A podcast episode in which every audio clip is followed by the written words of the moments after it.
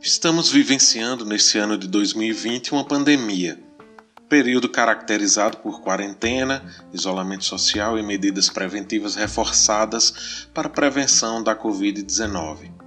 Cuidados reforçados, como lavar bem as mãos e usar com frequência álcool em gel, higienizar cuidadosamente os alimentos e os nossos objetos, além do uso da máscara, devem moldar nosso comportamento e permear as nossas vidas no futuro próximo. Embora alguns hábitos nos deixarão em algum momento, como de cortar o cabelo com um tutorial no YouTube, outros permanecerão. Não há dúvidas que esses novos hábitos estão moldando nossas vidas e nossos comportamentos, criando assim tendências de como será um futuro próximo. E é justamente sobre elas que falaremos no episódio dessa semana.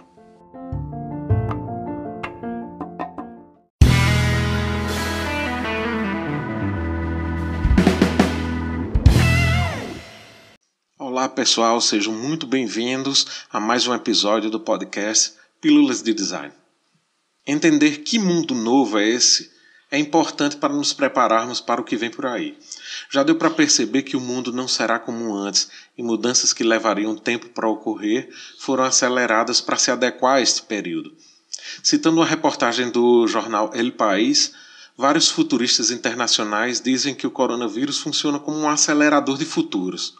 A pandemia antecipou mudanças que já estavam em curso, como o trabalho remoto, a educação à distância, a busca por sustentabilidade e a cobrança por parte da sociedade para que as empresas sejam mais responsáveis do ponto de vista social.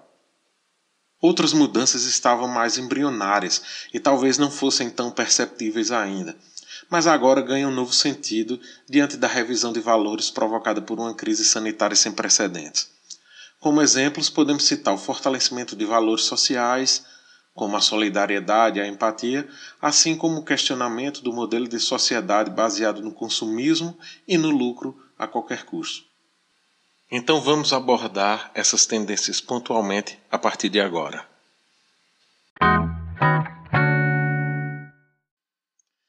Bem, a primeira tendência a destacar é a reconfiguração dos espaços do comércio. Eis um ponto de atenção para bares, restaurantes, cafeterias, academias e coworkings, que devem redesenhar seus espaços para reduzir a aglomeração e facilitar o acesso a produtos de higiene como álcool em gel. Os espaços compartilhados como coworkings têm um grande desafio nesse novo cenário. Com a possibilidade de novas ondas da pandemia, o setor de restaurantes deve ficar atento a mudanças no seu modelo de negócios e o serviço de entrega vai continuar em alta e pode se tornar a principal fonte de receita em muitos casos. Lojas em geral tiveram que se adaptar mais rapidamente ao novo cenário. 2020 foi o ano de estreia nas compras virtuais para 13% dos brasileiros e esse tipo de comércio cresceu 30% no ano, segundo o portal Mercado e Consumo. Essa tendência se estabeleceu e deve se fortalecer nos próximos anos. A oferta de produtos via redes sociais e a venda com entrega em domicílio favoreceu não apenas os maiores marketplaces como Amazon ou Magazine Luiza, mas tornou-se opção interessante também para pequenos negócios locais. O segundo ponto tem a ver justamente com esses negócios locais, pois eles tendem a se fortalecer, Primeiro, por solidariedade econômica, preterindo o grande pelo pequeno. Segundo, como forma de autopreservação, preferindo ir no mais perto porque tem menos aglomeração, não precisa de transporte e se expõe menos a risco. De acordo com o Sebrae, 400 mil pequenas e médias empresas tiveram um aumento de receita de 47% em média durante a pandemia.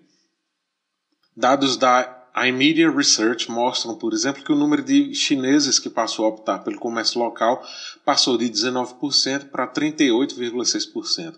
Além disso, 50,6% dos consumidores mudaram a sua preferência de artigos importados para os nacionais. A terceira tendência são as experiências imersivas. Como resposta ao isolamento social, artistas e produtores culturais passaram a apostar em shows e espetáculos online as famosas lives. Os tours virtuais a museus também ganharam mais destaque. Esse comportamento deve evoluir para o que se pode chamar de experiências imersivas, que tentam conectar o real com o virtual a partir do uso de tecnologias que já estão por aí, mas que devem se disseminar como a realidade aumentada e virtual, assistentes virtuais e máquinas inteligentes. De acordo com um estudo da Hype Cycle, da consultoria internacional Gartner, além da área cultural, a tendência também se estende a outros setores, como esportes, viagens e varejo as partidas de futebol com as imagens de torcedores que acompanham a partida de casa, projetados em um telão no estádio, concertos musicais mais íntimos com interação total entre artista e plateia já são realidade. A quarta tendência são os pagamentos digitais. A China já é considerada a primeira sociedade cashless, ou seja, sem dinheiro físico do mundo, com mais de 850 milhões de cidadãos que fazem pagamentos por celular, segundo reportagem da Gazeta do Povo.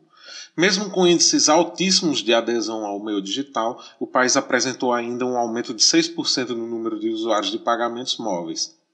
Segundo o estudo da Inovásia, é consenso que empresas que aderirem aos pagamentos sem contato vão ter um diferencial com relação aos consumidores no período de reabertura econômica.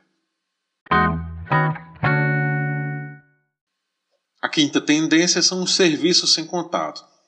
Quanto menos contato físico e atividades presenciais, melhor. Equipamentos para medicinais de saúde, smartphones 5G e dispositivos de realidade virtual aumentada tiveram alta no número de vendas.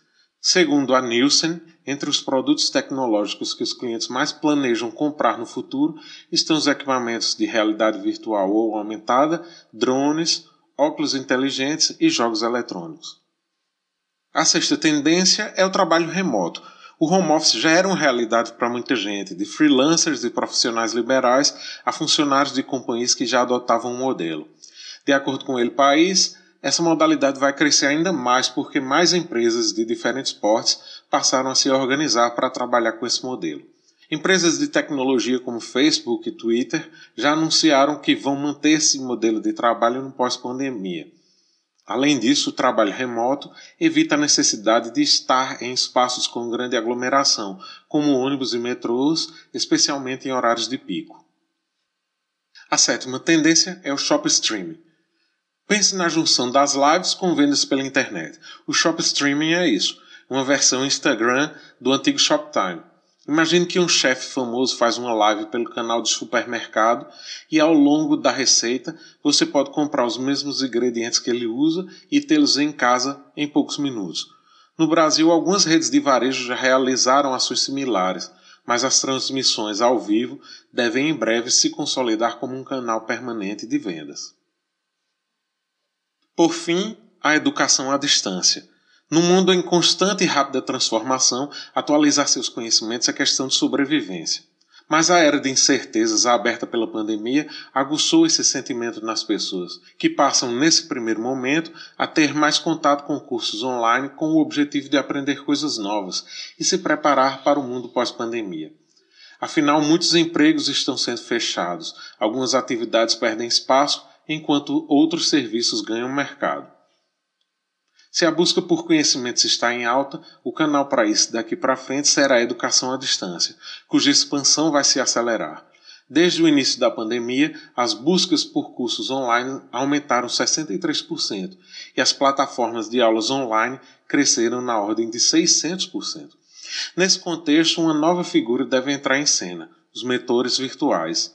A Trendwatching aposta que devem surgir novas plataformas ou serviços que conectam mentores e professores a pessoas que querem aprender sobre diferentes assuntos.